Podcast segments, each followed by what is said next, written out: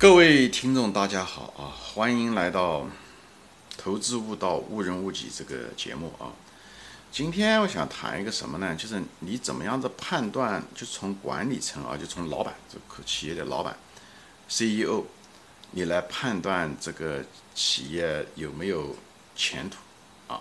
从这个视角来看，呃，一个企业呢，一个好的企业啊，它需要一个好的 CEO。因为这个好的 CEO 决定了这个企业的文化，特别是一些长期的 CEO 啊，老板。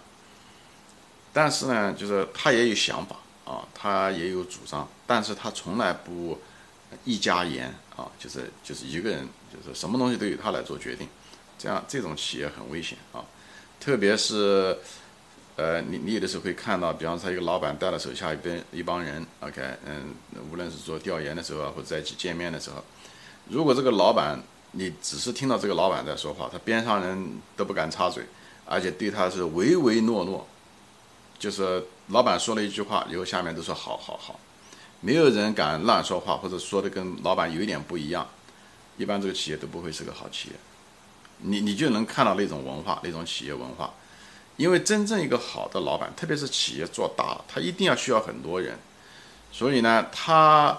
他有那种信心，但是呢，又不是什么事情都是亲力亲为，啊，什么东西都是他的，因为每个人都有局限性。而你，你每个行每一个角色，对不对？销售也好，对不对？生产管理也好，等等，服务也好，等等各个方面，他需要不同的人才。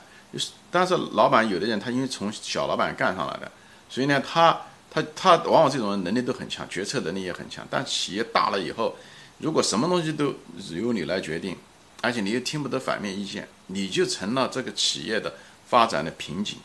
一旦你错了，那整个就完了。而且如果是下面人又不敢说话，那就更危险，更危险。因为下面人是能看到东西的，但是他因为他为了他那一份工作，呃，为了保全他那份工作，他就是不愿意得罪你。再讲这个公司说句话，跟这些人也没有什么关系，他们只是拿一份薪水而已，犯不着。冒犯你，最后怎么样？如果他知道你是这种脾气，听不得反面意见的话，所以你看到那种企业啊，老板一个人说了话算数，这个没有关系，但是下面人都是唯唯诺诺，不敢说话的，这这个这种企业非常危险。不管他现在发展成怎么样，往往有些企业看上去挺好的，如日中天，但这个东西只是一个定时炸弹，迟早要完蛋。你看中国好的企业，其实那些老板都是不错的，虽然人都很厉害，但是。嗯，都是可以放手给下面人干事的人啊。比方说任正非，对不对？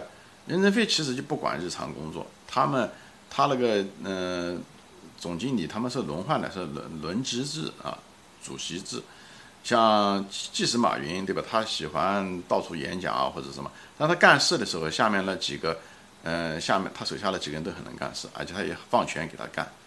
像马化腾更是如此了，马化腾。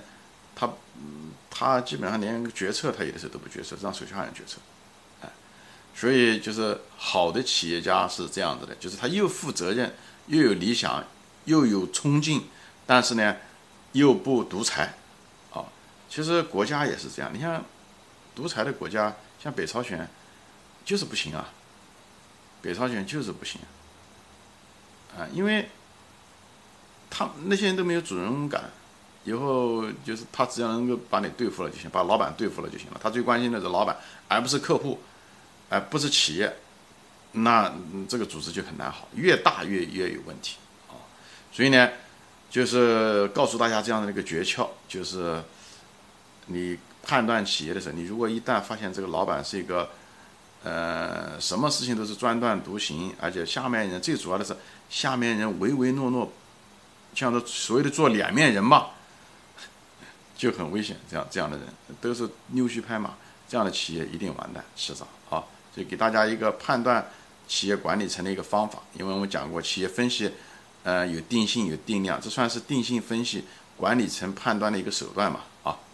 好，今天就说到这里啊！你如果觉得这个说的是干货啊，麻烦你动动手指，来分享给你的朋友啊！呃，好，下一次再见，谢谢大家的时间，再见。